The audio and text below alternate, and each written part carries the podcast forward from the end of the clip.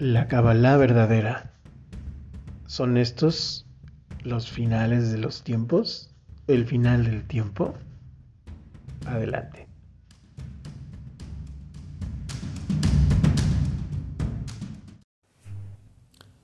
Shabbat Shalom, Ahayot. Shabbat Shalom, Namadas. Bueno, este tema de del fin de los tiempos, pues como sabemos, puede ser tan largo como queramos, ¿verdad? Porque hay muchas cosas que tomar en cuenta. Trataré de ser breve.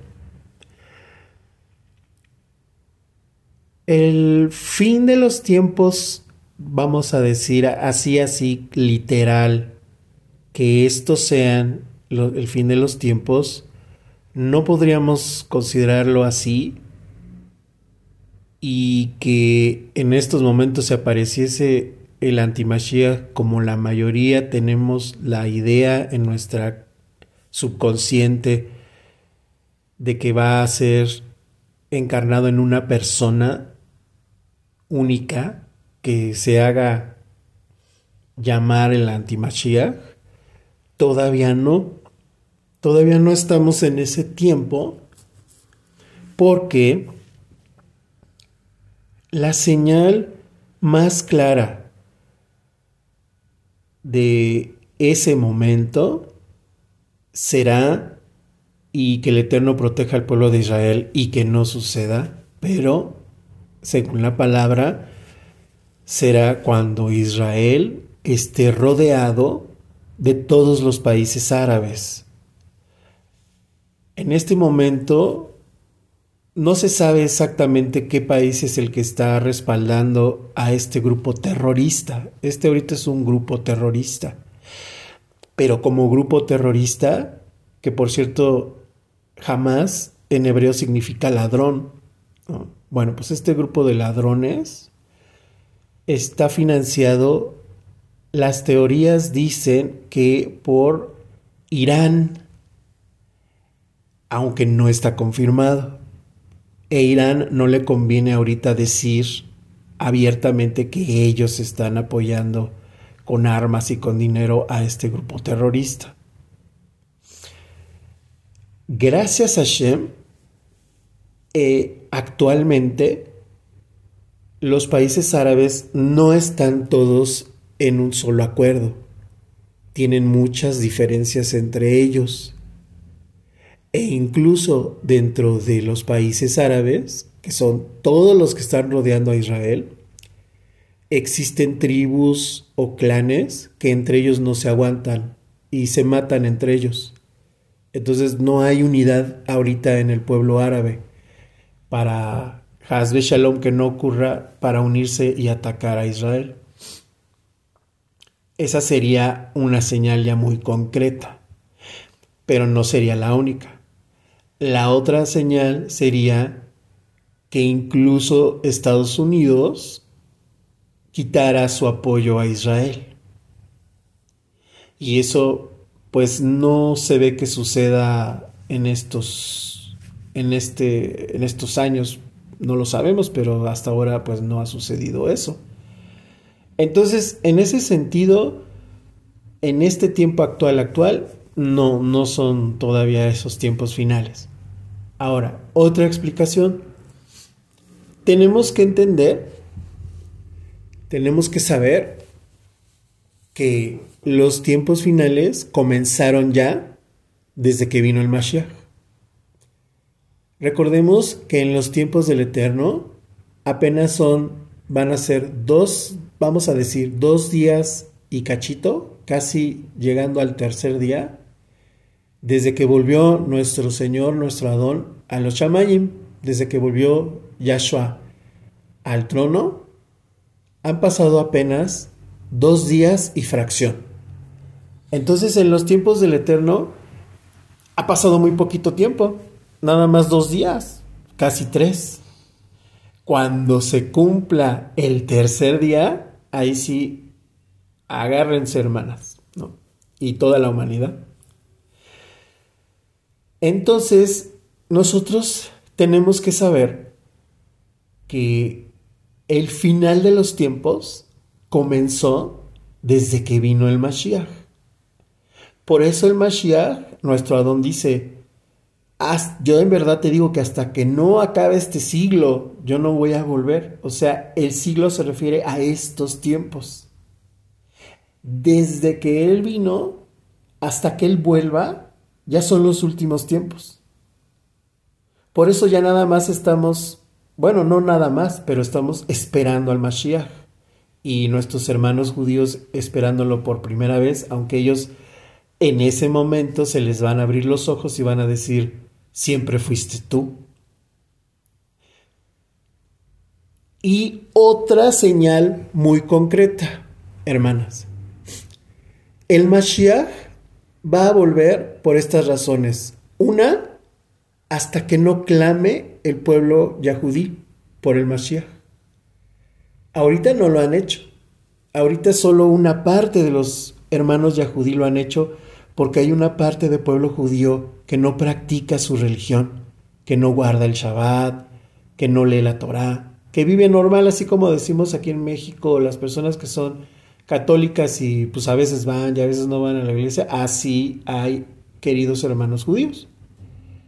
Entonces primero tienen que volver todos. Recordemos que primero el, el, el Yahudí tiene que hacer lo que se le llama aliyah, o sea, elevarse, ¿qué, qué, quiere decir? Subir a Israel, subir a Jerusalén, regresar a Israel. Todos los judíos que viven en Colombia, en Argentina, en México hay una comunidad pequeña pero muy importante judía. En Argentina hay una comunidad muy significativa judía. Entonces, el, pueblo judío que está disperso en las naciones, en realidad el, el pueblo perseguido y disperso ha sido el pueblo judío, no el pueblo cristiano, el pueblo judío. Nadie los quiere, que es lo que volvemos a ver. Bueno, excepto todos nosotros, Baruch Hashem, que es una también ya mucha más gente, Baruch Hashem. Entonces también se tiene que dar eso. Eso ya está muy fuerte, ya muchos están volviendo a Israel, pero todavía no se completa. Y una, una explicación más. El Rab Shalom nos dice, entre más cosas mm, no buenas se hagan en el mundo, más se está clamando a que llegue el Mashiach, pero con vara. A que llegue el Mashiach, pero pues no contento, ¿verdad? Pero por otro lado, todos los que tenemos la esperanza y queremos seguirnos esforzando por mejorar, por corregirnos, por hacer la shalom, y que clamamos que venga el Mashiach con misericordia, así vendrá. Por eso las escrituras nos dicen que Él nos va a dar nuestra recompensa a cada quien. Quien espere al Mashiach sin quererse corregir, queriendo seguirse administrar solito, porque así le conviene para que relajarse, pues así va a recibir al Mashiach. El Mashiach lo va a corregir de una manera más contundente. Y quienes reciban al Mashiach con alegría, con alabanza, esforzados, lo van a recibir con shalom es por eso que nosotros no debemos de tener miedo. Debemos de tener un temor kadosh por la humanidad. Debemos de tener un temor adecuado para nosotros seguirnos corrigiendo, seguir haciendo teshuvah todos los días, pedirle perdón al Abba por nuestros pecados y esforzarnos en ser mejores y aceptar todo lo que nos da y todo lo que nos quita y todo lo que no tenemos. Vivir una vida tranquila, en shalom, eh, en control de nuestros sentimientos. Trabajar de veras con el Mashiach en nuestro ser. Y entonces no vamos a temer, porque el Eterno a los suyos los va a llamar. Los malachim van a ver luces, ellos ven almas, no ven cuerpos. Y entonces los malachim saben a quienes recogerán para la gloria del Eterno, para aguardar en Israel, en ese Israel ya cabalístico, almático, y quienes serán cizaña y serán cortados de la tierra. Pero si nosotros estamos esforzados en el Eterno y además orando por nuestras familias que a veces pues nos sacan canas verdes, llorando por el mundo, llorando por Israel, llorando por los árabes que no quieren la guerra, que no son de este grupo de malvados, Entonces no tenemos nada que temer, mis amadas hermanas. Tenemos que estar confiados con alegría. La alegría no es de que nos estemos riendo de la situación, sino que nuestro corazón esté alegre porque el Mashiach murió por nosotros. Eso es lo que nos debe de recordar. A nosotros ya no nos debe de asustar ese miedo que infunde el cristianismo de que es que ya viene el anticristo, es que viene el anticristo, es que a nosotros de verdad ni siquiera nos debe de interesar ese sujeto. Porque ahí les va otra explicación. El anticristo no es nada más una persona. El anticristo es esa maldad que habita en las personas que ya no tienen compasión, que no tienen misericordia de los demás. Hoy en día estamos viendo muchas personas que que pueden hacer daño y no les da remordimiento y no se sienten mal y al contrario se justifican de todo lo que hacen y buscan hacer el mal como dice la palabra.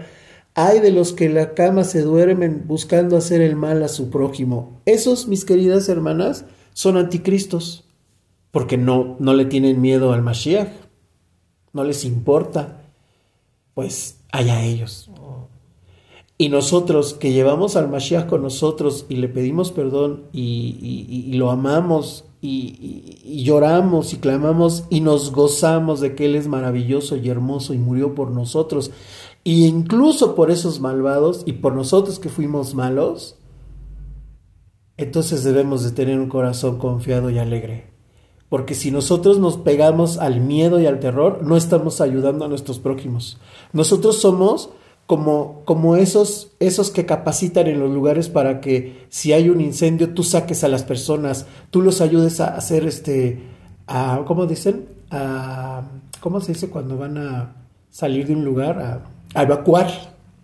Nosotros somos bomberos, nosotros somos, tenemos que ayudar al prójimo. En vez de pegarles el terror, nosotros tenemos que fajarnos, ceñirnos nuestros lomos y darle shalom y confianza a la gente.